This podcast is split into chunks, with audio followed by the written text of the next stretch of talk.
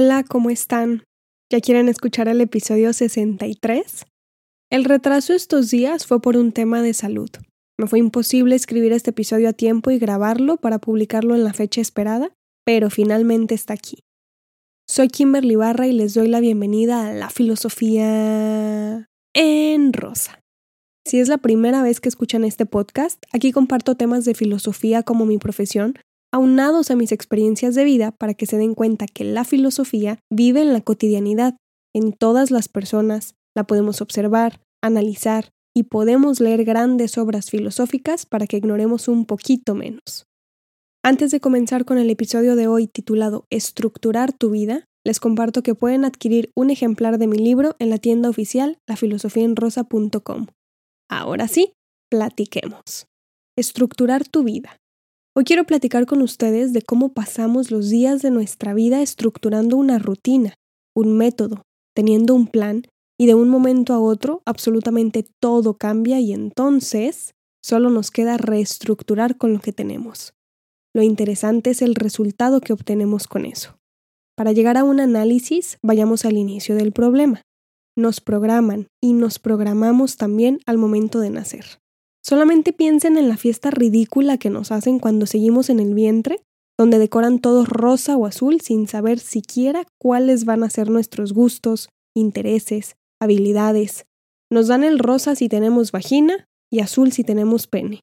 Si quieren escuchar más sobre esto, vayan a mi episodio 62 titulado Desigualdad y Violencia de Género. Desde que nacemos nos programan. Luego vamos a maternal o guardería no sé cómo conozcan esa institución, pero hay mujeres cuidando bebés toda la mañana y dándoles crayones para colorear animalitos, y ahí nos enseñan a disciplinarnos, a doblar el mandilito, a limpiarnos la boca después de comer, a recoger los utensilios con los cuales trabajamos, avanzamos en la escuela y aprendemos a reconocer la campana para entrar, para salir a jugar, para irnos a casa, aprendemos a hacer filas, honores a la bandera, a recibir castigos si nos portamos mal o a recibir premios si nos portamos bien. Nos disciplinan. Y esto no lo pensé yo primero, ojalá. Lo aprendí de uno de mis filósofos favoritos, Michel Foucault.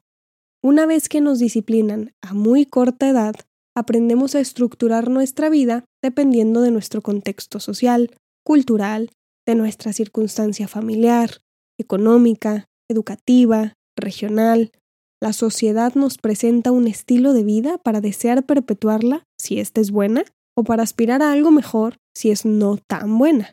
Y conforme crecemos, estructuramos nuestra vida en la escuela dependiendo de qué asignaturas nos gustan o se nos dan más fácilmente, qué deporte o qué actividad artística desarrollamos, planeamos un futuro para cuando lleguemos a la adultez y de repente nos encontramos en la adolescencia. Ese lugar horroroso y curioso donde nos obligan a estar en una institución a las 7 de la mañana, donde evidentemente no hacemos ni aprendemos mucho. Pero somos personas más disciplinadas que en la infancia porque ya conocemos muchísimas reglas sociales y sobre estas estructuramos una vida con disciplina. Poco a poco creamos rutinas. Vamos a la escuela, ya sea en la mañana o en la tarde, hacemos alguna actividad, convivimos con más personas, y empezamos a tener ciertos gustos particulares que nos enseñan que la vida no puede ser únicamente lo que planeamos, así como tampoco puede ser pura improvisación. Comenzamos a estructurar, vamos a la universidad, crecemos, somos adultas y las personas tenemos rutinas bien estructuradas o un poquito desorganizadas, pero funcionamos. Ahora, vienen las preguntas. ¿Qué sucede cuando terminamos los niveles educativos bajo los cuales nos institucionalizaron? ¿Qué sucede cuando termina una relación amorosa por la cual trabajamos, construimos, formamos? ¿Qué sucede cuando terminamos ese examen tan importante? Cuando a media rutina de vida las cosas cambian y eso por lo cual trabajamos tanto se rompe. ¿Qué hacemos? En la adultez seguimos una rutina con nuestra educación, también con nuestro trabajo. Tenemos una rutina con nuestra familia, con nuestra pareja, con nuestras amistades. Tenemos una forma de pensar, de sentir, de actuar, de convivir, y ya medio nos conocemos. No solamente somos así con nosotras mismas, sino con el resto de personas. Tenemos un estilo de vida que nos fue institucionalizado por muchas, pero muchas fuentes alrededor de nosotras. Y esa rutina, esa forma de vivir alguna situación de nuestra vida, un día puede cambiar. Y es completamente normal que sintamos que nuestra vida no tiene una estructura, se ha perdido. ¿Alguna vez les ha pasado algo así? Yo sentí ese golpe cuando terminé la universidad. Fue algo que sabía que iba a suceder desde que comencé a estudiar por una maldita calificación a los seis años de edad y cuando terminé la universidad, los créditos, las prácticas profesionales, el servicio social, me pregunté, ¿y ahora qué sigue en mi vida? Ya no me voy a despertar temprano a prepararme mi café para entrar a mi clase de las 7 de la mañana de lunes a viernes. No me desvelaré leyendo libros tan complicados para escribir ensayos a las 3 de la mañana y esforzarme por un 100 en mi calificación semestral. ¿Y ahora qué demonio sigue? ¿Qué sigue en la vida cuando terminas la carrera de filosofía? Evidentemente, esa pregunta ya no me la hago hoy. Tengo otras. Pero hace tres años y medio que me gradué, sentí que mi vida había perdido toda forma, rutina y estructura. Les puse el ejemplo de mis estudios, pero no es el único cambio de estructura que he tenido que hacer, y sé perfectamente que ustedes tampoco. Piensen en alguna relación amorosa, por ejemplo. Yo he estado en algunas y cuando todo termina, aparte de encontrarnos sin una rutina con la persona con quien compartíamos casi todo, nuestros sentimientos están en el piso. Y duele tanto que sentimos en el pecho y en la piel una cosa extraña nada bonita. ¿Lo han vivido? Cuando termina una relación amorosa y la otra persona nos lastimó tanto, lo único que nos queda es reestructurarnos con las herramientas que tenemos. Así pasen tres días de tristeza o cuatro meses, así duela muchísimo estructurar nuevamente una rutina, pensamientos, emociones, sentimientos. Lo que importa es lo que hacemos con esos pedacitos rotos que quedaron de nosotras para ver esa nueva estructura que formamos. Después de pasar un buen rato en la cocina preparando nuestro platillo favorito, después de todo lo que tenemos que lavar, de cortar ingredientes, limpiarlos, sazonar, cocinar, freír, hervir, emplatar. Disfrutamos el alimento que tanto nos gusta y nos encontramos con un plato vacío frente a nosotras, un estómago lleno de comida, un sueño que, con la edad, se siente más profundo, una pereza increíble y hay que limpiar la cocina. Esos platos sucios, así sin ganas, tienen que quedar limpios para estructurar otro platillo en la próxima comida. Y así como he tenido que reestructurar mi vida cuando termino una relación, así como he tenido que organizar y limpiar mi cocina luego de prepararme algún platillo culinario, así tuve que estructurar mi vida cuando terminé mis estudios profesionales para saber qué seguía. Ya no tenía que hacer absolutamente nada por obligación moral. Si quería continuar con mis estudios, con un posgrado, ya era por gusto. Ya me correspondía organizar una rutina y planear más o menos mi vida para formular eso. Lo hemos vivido, ¿verdad? Resulta que a finales del año 2019 e inicios del 2020 se nos atraviesa en la vida una pandemia. Y entonces las personas pausamos la mayoría de nuestras actividades porque se cayó el plan. La vida nos dio una bofetada. Nos dijo, no, esto no funciona como ustedes lo planean. Son muy contingentes y tuvimos que encerrarnos, hacer una cuarentena que se sintió eterna. Muchas personas perdimos familiares, amistades, trabajos, estudios, dinero, y perdimos algo que jamás vamos a recuperar, tiempo. ¿Valoraron el tiempo durante el encierro de cuarentena por la pandemia? ¿O lo perdieron viendo videos en redes sociales esperando que pasara otro mes para poder salir a hacer nada? Estar en casa nos enseñó muchas cosas y me parece que aprendimos bastante algunas personas. Este podcast salió de los primeros meses en cuarentena y vean, episodio 63, dos años y medio de la filosofía en rosa, un libro publicado, clases, talleres, conferencias, algo que definitivamente no planeé tener a los 26 años de edad.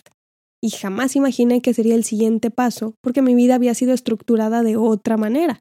Se supone que estaría en una maestría en filosofía política y luego en el doctorado.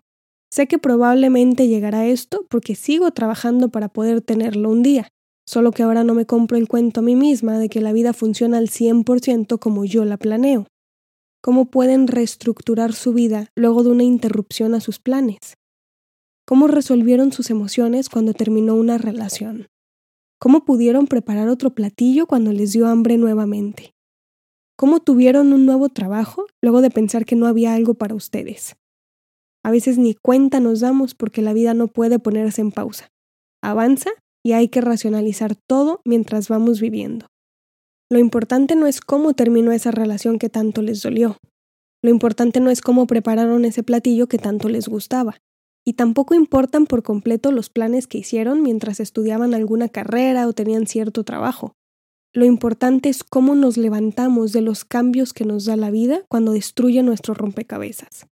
Lo importante es qué rompecabezas decidimos armar cuando pensábamos que lo estábamos haciendo bien y la vida nos revolcó las piezas y ahora debemos comenzar desde cero. Ahí en ceros tenemos la oportunidad de armar algo completamente diferente con las mismas piezas. Ahí en ceros, cuando terminamos aquello que nos propusimos o cuando se canceló algo que teníamos planeado, importa cómo nos reponemos, cómo reestructuramos, cómo planeamos nuevamente algo que no sucedió como esperábamos o cómo superamos el siguiente nivel. Es completamente normal que hagamos una rutina, poco o muy organizada. Es completamente normal que nos frustremos cuando los planes no salen y tenemos opciones. Podemos trabajar hasta cumplir ese plan que teníamos al inicio, o podemos adaptarnos a las modificaciones y crear un nuevo plan. Podemos organizar las actividades de nuestra vida con una agenda para hacer las cosas en un horario específico, para cumplir con los compromisos que tenemos ante más personas. A mí me encanta respetar mi agenda porque no me gusta que me hagan perder mi tiempo. Pero podemos no organizar tanto una rutina y de todas formas nacemos y morimos. Es normal que no siempre nos sintamos conformes con la estructura de vida que tenemos. A veces se siente muy bonito rodearnos de nuestra rutina, de nuestros logros, y eso no siempre se da y buscamos más. Nuestra voluntad pide y pide y pide, decía Schopenhauer.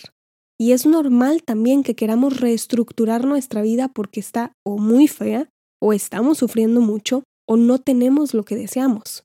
Quizá deseamos más estudios, más dinero, más comodidad, mejor comida, mejores relaciones, mejores amistades. Hay que buscar calidad de vida. Parece nuestra regla natural como animales sociales.